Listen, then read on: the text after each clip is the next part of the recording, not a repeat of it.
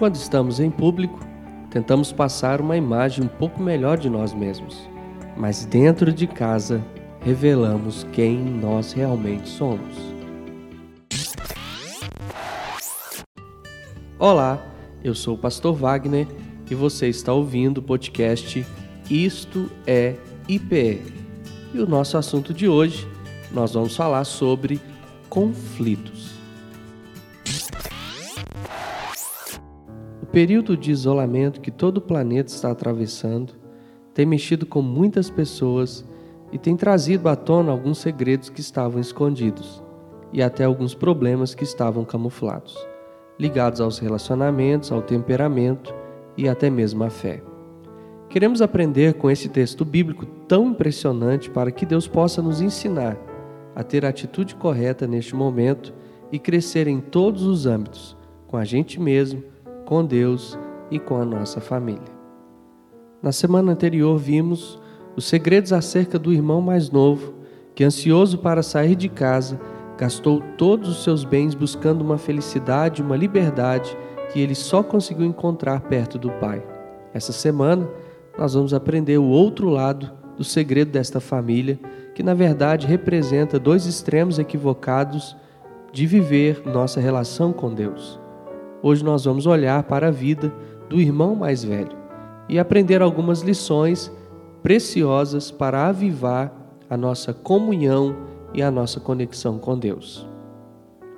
O texto de Lucas, capítulo 15, 25 a 32 diz: Enquanto isso, o filho mais velho estava no campo. Quando se aproximou da casa, ouviu a música e a dança. Então chamou um dos seus servos e perguntou-lhe o que estava acontecendo. Este lhe respondeu: Seu irmão voltou e seu pai matou o novilho gordo, porque o recebeu de volta são e salvo. O filho mais velho encheu-se de ira e não quis entrar. Então seu pai saiu e insistiu com ele. Mas ele respondeu ao seu pai: Olha, Todos esses anos tenho trabalhado como escravo ao teu serviço e nunca desobedeci às tuas ordens. Mas tu nunca me deste nem um cabrito para eu festejar com os meus amigos. Mas quando volta para casa esse seu filho, que esbanjou os teus bens com as prostitutas, matas o novilho gordo para ele? Disse o pai: Meu filho, você está sempre comigo e tudo que tenho é seu mas nós tínhamos que comemorar e alegrar-nos, porque seu irmão estava morto e voltou à vida, estava perdido e foi achado. Nessa quarentena, quais têm sido os maiores conflitos em sua casa? Dentro de casa, vivemos os maiores desafios em nossos relacionamentos. Dividir o mesmo espaço com os nossos familiares não é uma tarefa fácil, ainda mais considerando que cada pessoa dentro de casa tem características, necessidades e maneiras de se comunicar diferentes. A atitude desse irmão mais velho nos ajuda a compreender qual é de fato a maior fonte de conflitos dentro de um lar: a busca por reconhecimento. Essa necessidade começa desde muito cedo. Quem já reparou crianças brincando, sabe que a todo momento as crianças vão chamar a atenção dos pais ou dos adultos para mostrar: olha, o que eu sei fazer, veja o que eu fiz agora. A afirmação do irmão mais velho é muito comum de ser observada nos conflitos dentro de casa. Você já disse ou escutou frases como essas? Todos esses anos tenho me dedicado tanto, mas nenhum reconhecimento. Faço tudo por nossa família, mas você só reclama de mim. Cuido de tudo em nossa casa e você nem nota.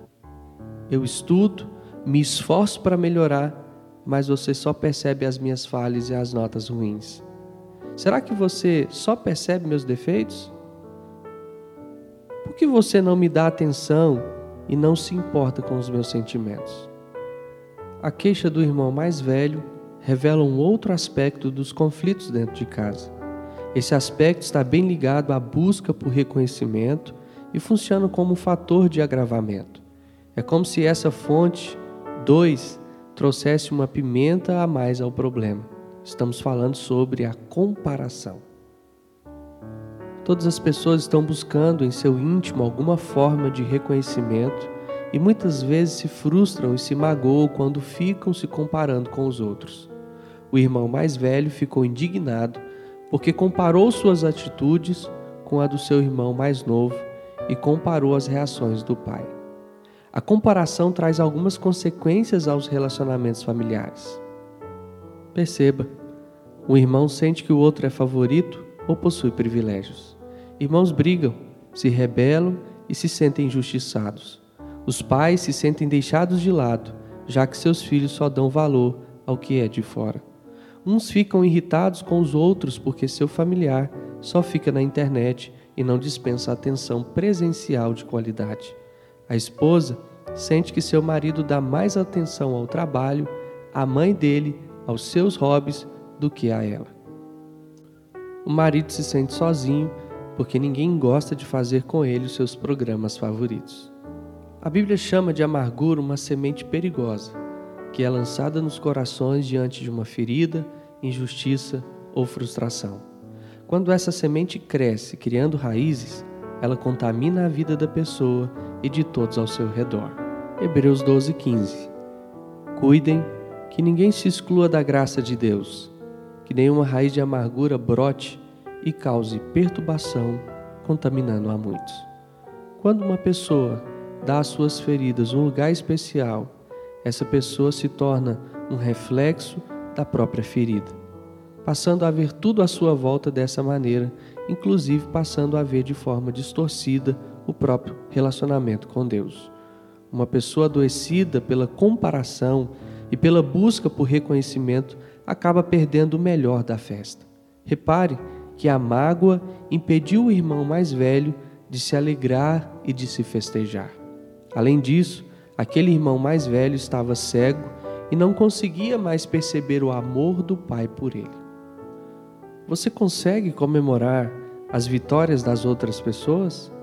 Quando alguém perto de você está alegre, isto afeta seu relacionamento de valor próprio?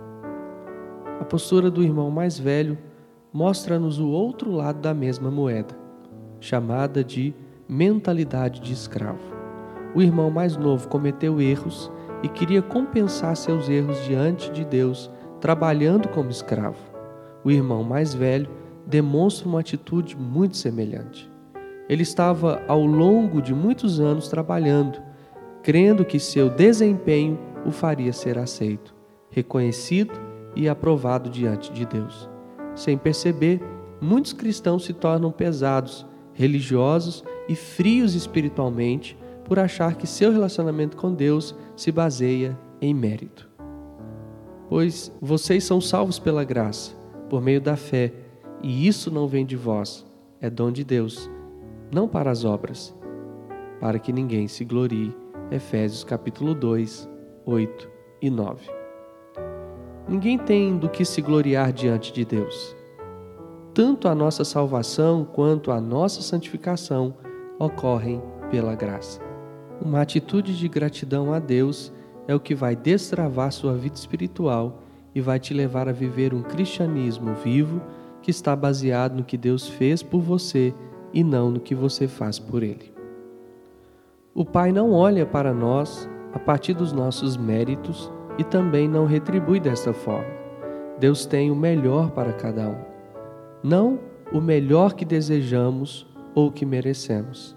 Deus tem o melhor da parte dele para nós e ele provou isto enviando seu filho para morrer em nosso lugar. Aquele que não poupou seu próprio filho, mas o entregou por todos nós, como não nos dará juntamente com ele e de graça todas as coisas? Romanos 8:32. Compreender o coração do Pai transforma nossa relação com Deus e transforma nosso olhar acerca de como Ele trata as outras pessoas. Essa parábola nos ajuda a compreender que o filho mais novo aprontou de tudo e recebeu o amor do Pai sem merecer. Da mesma forma, o irmão mais velho, que foi fiel e dedicado, mas recebeu o amor do Pai também sem merecer.